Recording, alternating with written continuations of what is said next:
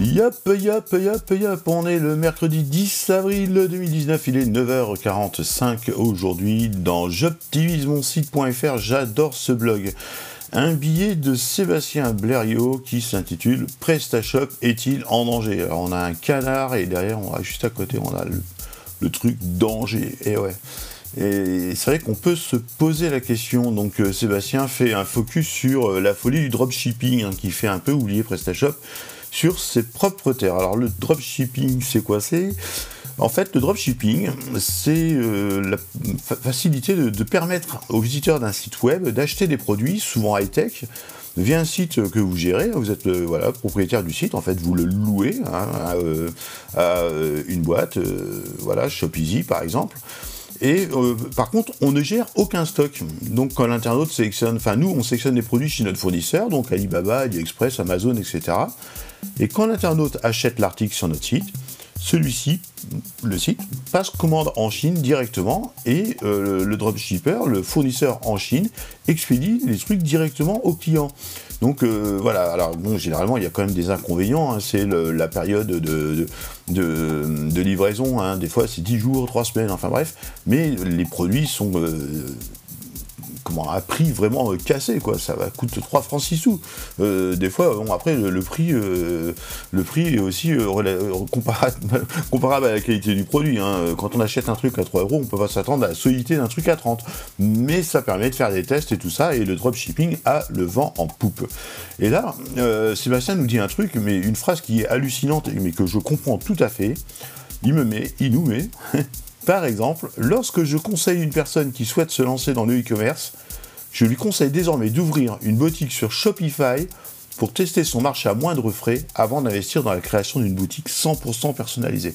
Ben oui, parce qu'en fait, un PrestaShop ou un Magento, pour ne parler que d'eux, ce sont des trucs qui, voilà, c'est gratuit, ouais, euh, c'est austère, c'est pas évident à mettre en place. Hein. PrestaShop a toujours, toujours eu un, back-office euh, caca, quoi. C'est difficile de s'y retrouver.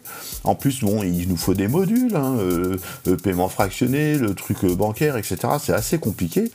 Et pour moi, je pense que si on fait comme fait Sébastien, donc on conseille à quelqu'un d'aller sur Shopify qui est vraiment hyper simple. Le problème, c'est que les clients restent sur Shopify ou EasyShop, son concurrent français, car c'est simple. Pas de stock à gérer. Si on connaît bien ses produits, à part les délais de livraison, ça peut paraître super confortable. Et puis ça coûte 20 dollars par mois, quoi. Donc pour le coup, on ne peut pas rivaliser. Peut-être que si pour le coup. Alors, on va voir ça après. Si on voit en plus maintenant les courbes de, euh, recherche euh, de Google Trend, autant sur PrestaShop que sur Shopify, on se rend compte qu'en fait la courbe varie depuis à peu près 5 ans.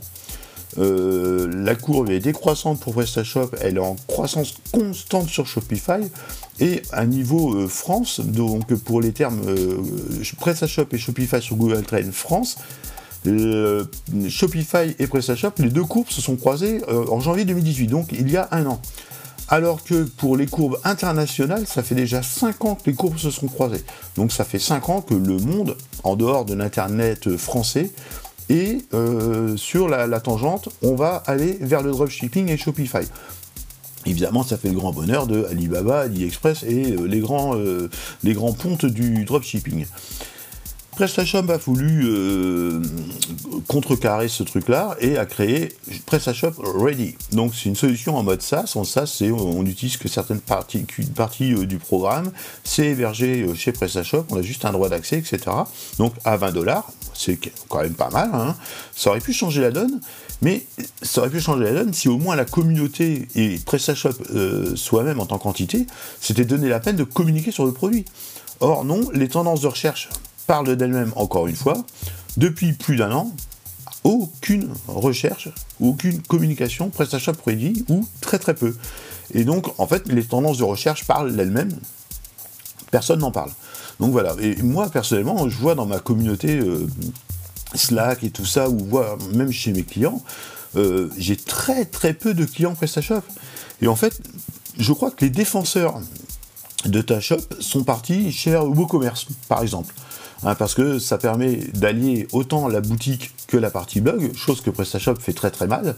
Moi j'ai déjà vu des sites en ligne, euh, sites marchands, s'adosser à WooCommerce au départ, donc WooCommerce plus PrestaShop, et après migrer tout sur un WooCommerce, hein, donc WordPress, enfin WordPress PrestaShop, et migrer sur un WooCommerce euh, une seule fois. Quoi. Je pense que les utilisateurs ont quand même peur d'essuyer les plates du dropshipping, mais quand celui-ci aura vraiment fait ses preuves en France, et eh ben PrestaShop et Magento, hélas, seront déjà morts et rejoindront euh, euh, et puis les, plugins de market qui existaient sur Drumla avant.